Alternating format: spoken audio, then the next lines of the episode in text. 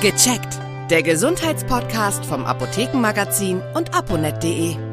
Herzlich willkommen, ich bin Uli Harras und verbunden mit der Redaktion von aponet.de und das Apothekenmagazin mit Natascha Schleif. Hallo Frau Schleif. Hallo Herr Harras. Süßstoffe, das ist unser Thema. Ich fange mal mit einer ganz einfachen ähm, Frage an. Was sind überhaupt Süßstoffe? Wie unterscheiden die sich vom Zucker? Also Süßstoffe sind ganz einfach gesagt Substanzen, meistens chemische Substanzen, mhm. die sehr süß schmecken und dabei praktisch keine Kalorien liefern, anders als eben Zucker. Ah. Und ähm, solche Süßstoffe, zum Beispiel Aspartam, das ist ein relativ bekannter Süßstoff, den Namen haben vielleicht einige schon mal gehört. Ja. Die stecken in Leitgetränken, also Limonade oder Cola, ähm, aber auch Lebensmitteln, Joghurt oder Pudding zum Beispiel, die dafür kaum oder auch gar keinen Zucker enthalten, aber eben trotzdem sehr süß schmecken.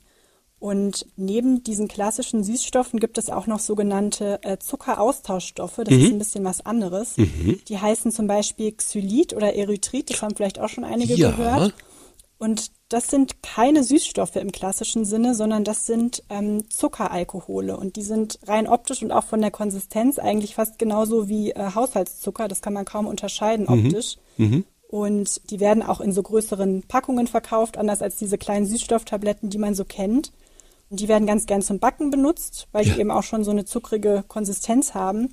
Aber was man da dazu wissen muss, zu diesen Zuckeraustauschstoffen, ja. die ähm, enthalten durchaus Kalorien, anders als äh, klassische Süßstoffe.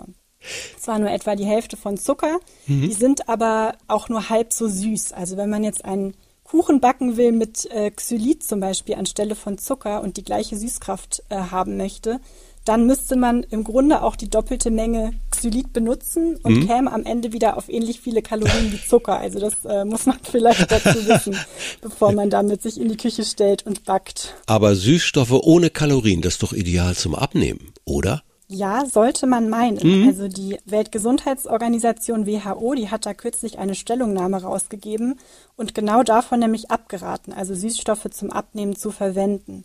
Und zwar hat sich in größeren Studien gezeigt, dass das Gewicht von übergewichtigen Personen, die abnehmen wollten, das ist zwar ganz leicht gesunken innerhalb eines Jahres, nämlich um ein bis zwei Kilogramm ungefähr, wenn sie Süßstoffe anstelle von Zucker benutzt haben. Hm. Aber wenn man sich überlegt, wie viel Zucker sie eingespart haben dadurch, dann hätte die Gewichtsabnahme deutlich größer sein müssen, also schätzungsweise 10 oder 15 Kilo vielleicht. Aha. Und ähm, unter anderem wegen diesem sehr geringen Effekt haben dann die Experten der WHO gesagt, Süßstoffe sind nicht zum Abnehmen zu empfehlen, eben weil es ganz offenkundig nicht besonders gut funktioniert. Besonders wenn man sie dann auch richtig verstärkt einsetzt. Ähm, ich glaube, so richtig schädlich, ja, das wäre die nächste Frage. Können die schädlich sein, wenn ich mir also jeden Tag ein, zwei Tässchen Kaffee mit einer kleinen Pille Süßstoff gönne? Äh, oder gibt's da andere Risiken? Ich finde, es schmeckt ja immer so leicht chemisch, muss ich sagen. Also so richtig Zucker mhm. ist es nicht, aber bitte ist es ja auch ein Ersatz. Nochmal, gibt's da irgendwelche Risiken?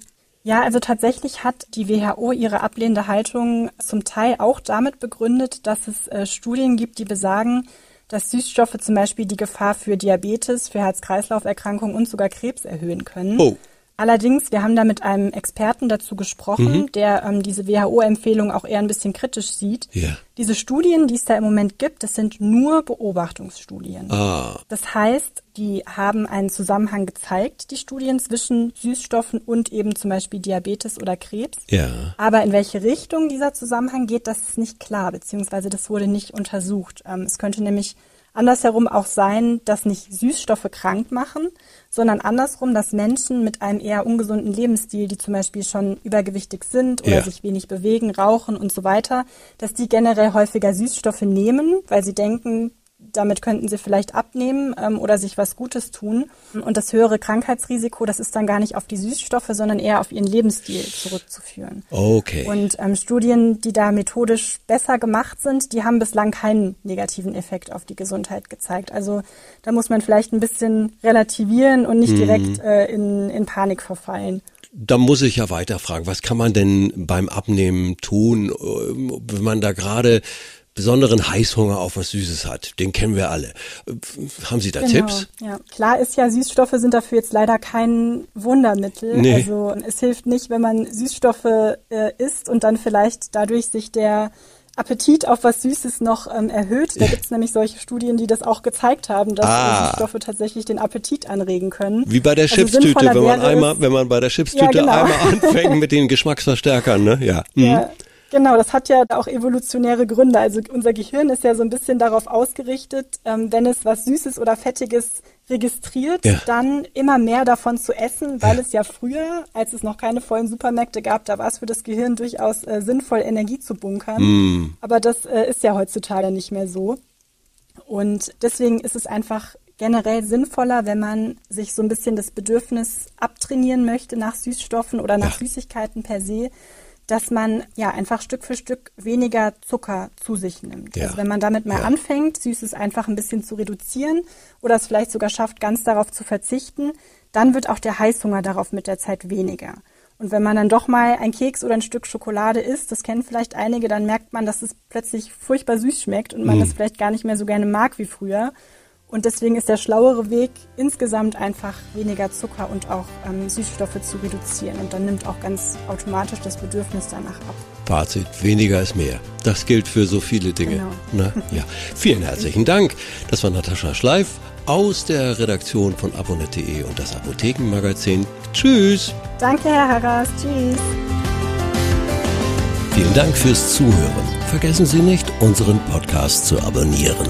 Und viele weitere Tipps und Informationen für Ihre Gesundheit lesen Sie online auf www.aponet.de und alle 14 Tage im Apothekenmagazin, das Sie kostenlos in Ihrer Apotheke bekommen.